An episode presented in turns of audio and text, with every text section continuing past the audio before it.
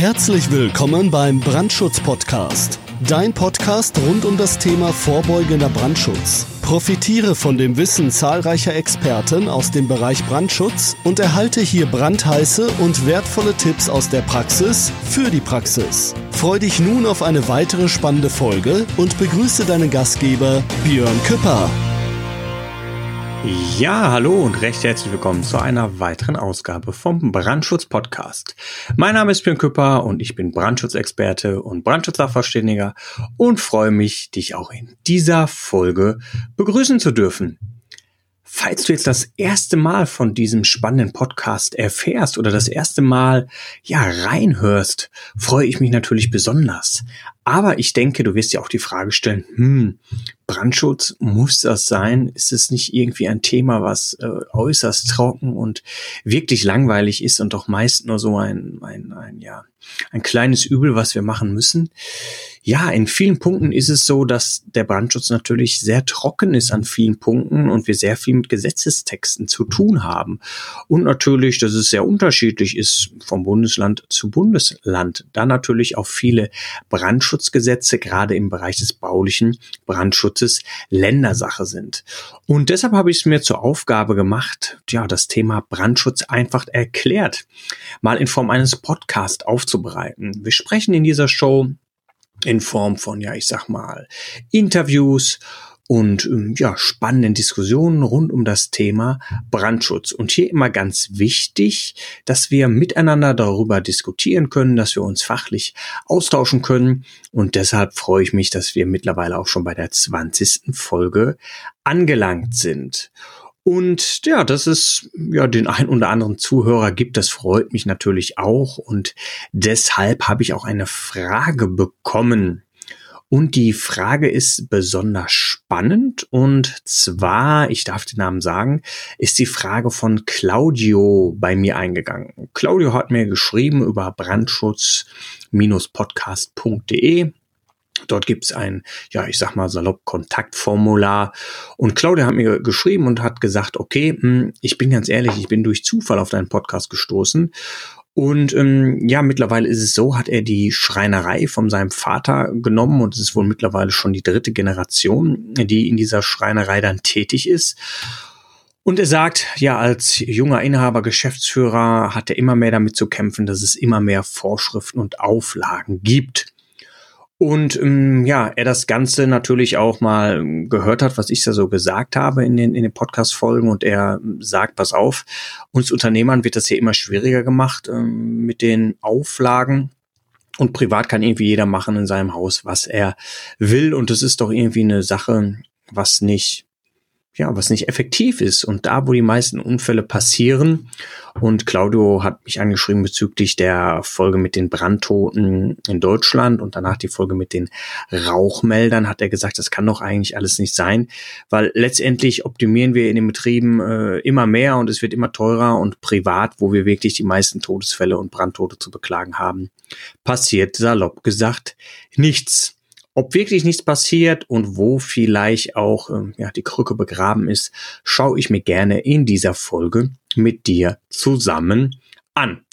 Also steigen wir mal direkt ein.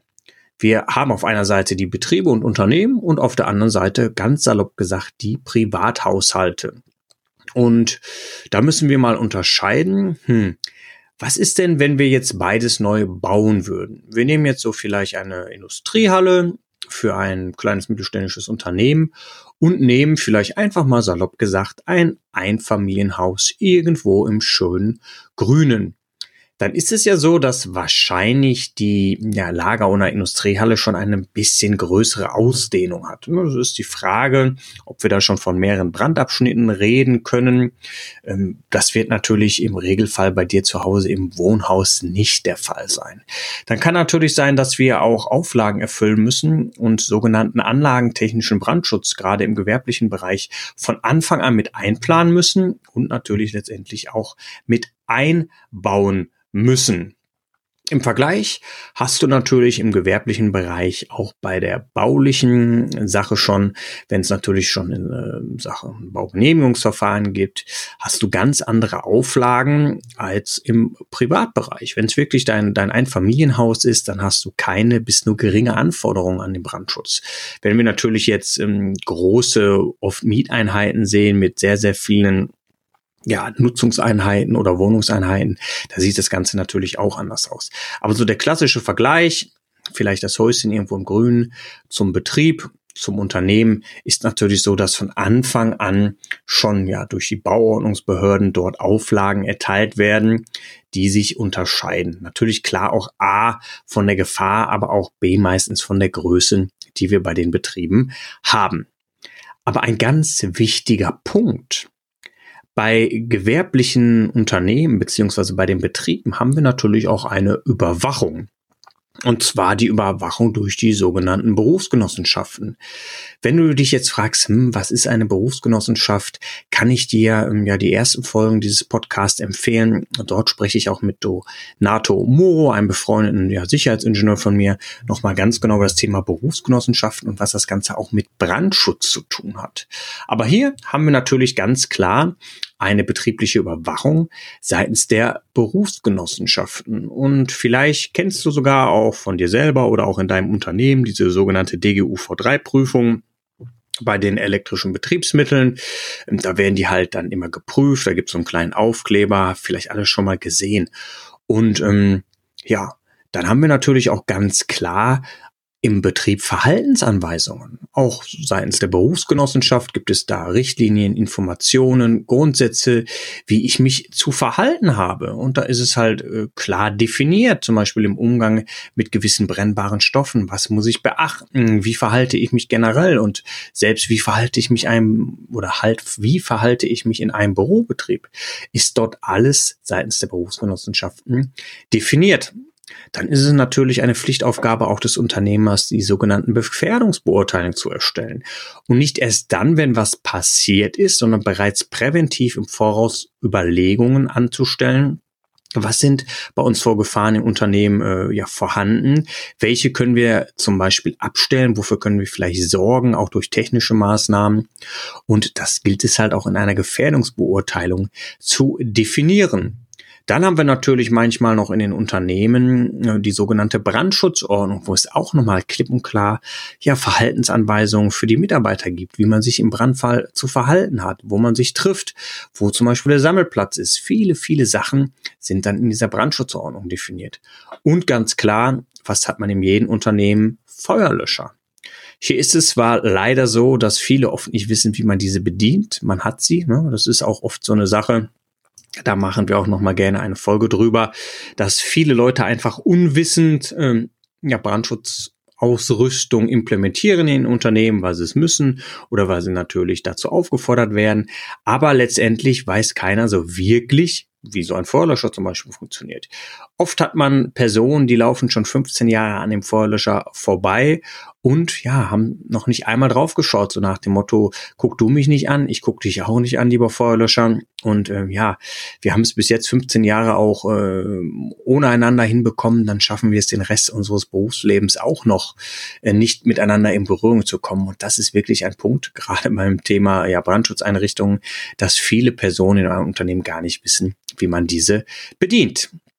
Ja, vergleichen wir doch mal. Also haben wir jetzt betrieblich darüber gesprochen.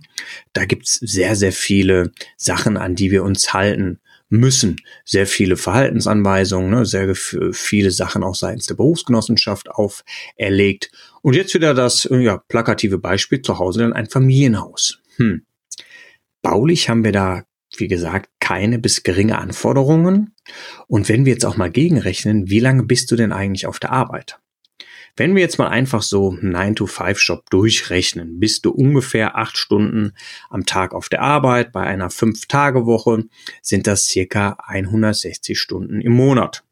Wenn wir von zwölf Monaten ausgehen, aber bei den meisten sechs Wochen Urlaub abziehen, plus vielleicht eventuell noch eine kleine Ausfahrzeit, dann kommen wir so ungefähr auf zehn Monate, in der wir effektiv arbeiten. 1600 mal 10 beziehungsweise 160 mal 10 sind dann 1600 Stunden, die wir auf der Arbeit verbringen. Ganz pauschal, ganz grob gerechnet. Ich möchte damit nur sagen, dass wir circa das Doppelte der Zeit, meiner Zeit, deiner Zeit zu Hause verbringen.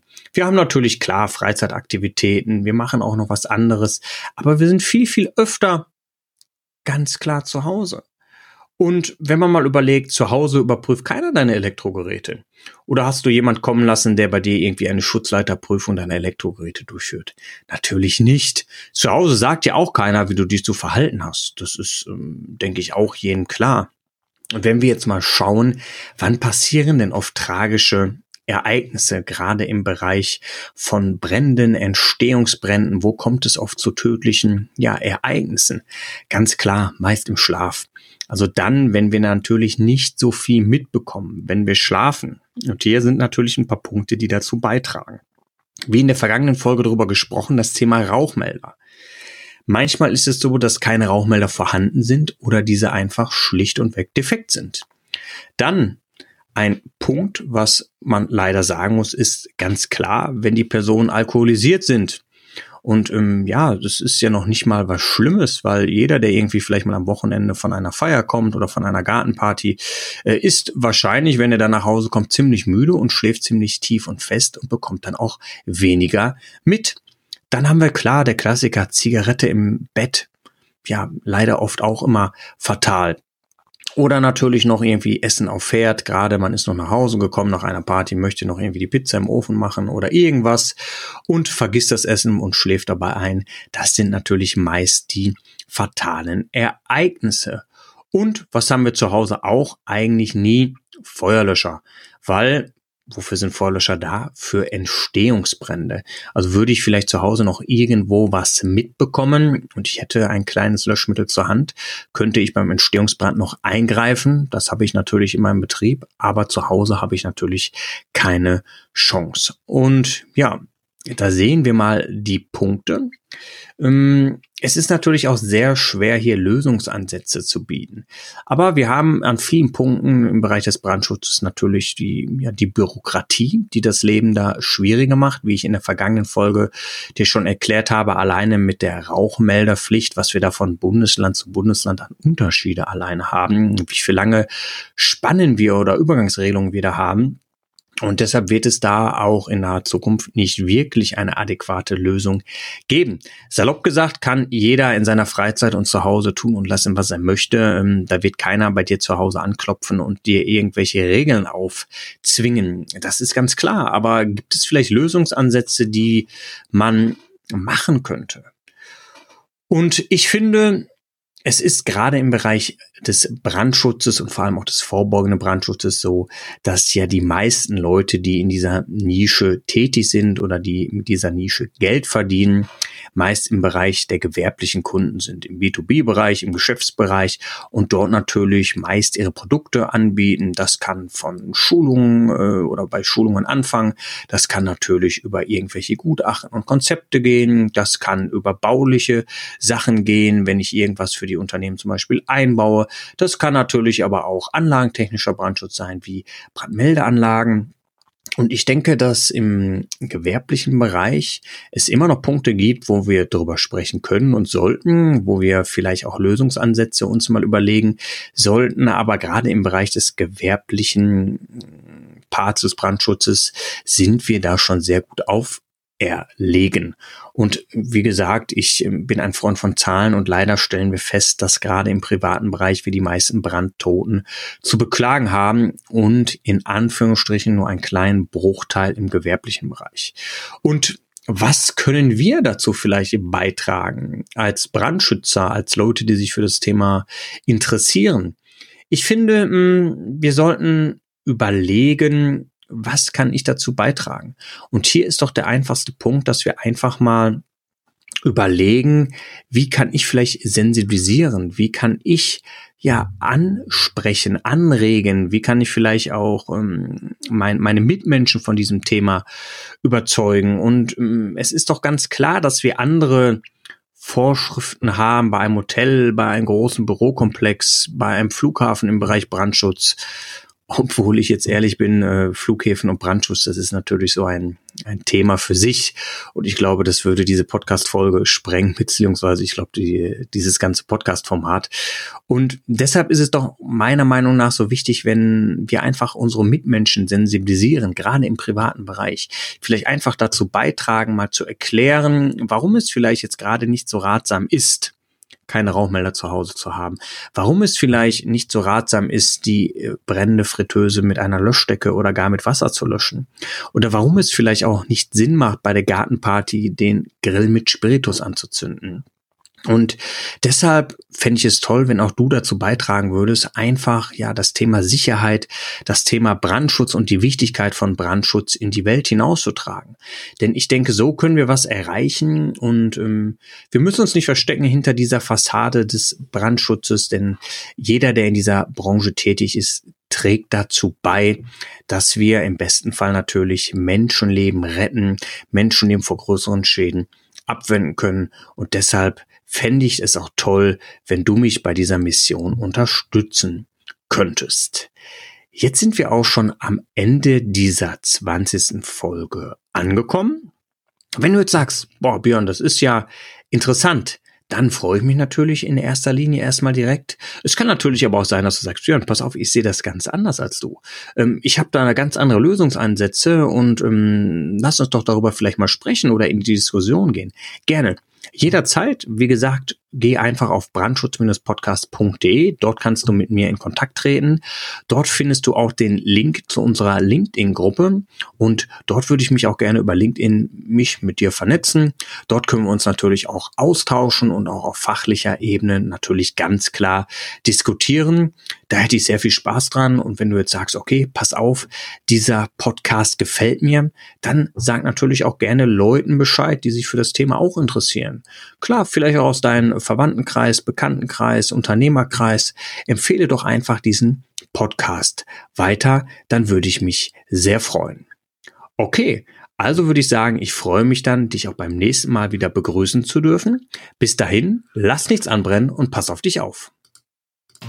Das war es auch schon wieder für heute beim Brandschutz-Podcast. Wenn dir diese Show gefällt, dann abonniere uns doch einfach, damit du keine weitere Folge mehr verpasst. Und sag ruhig allen anderen Bescheid, die auch noch von diesem brandheißen Wissen profitieren könnten. Bis bald!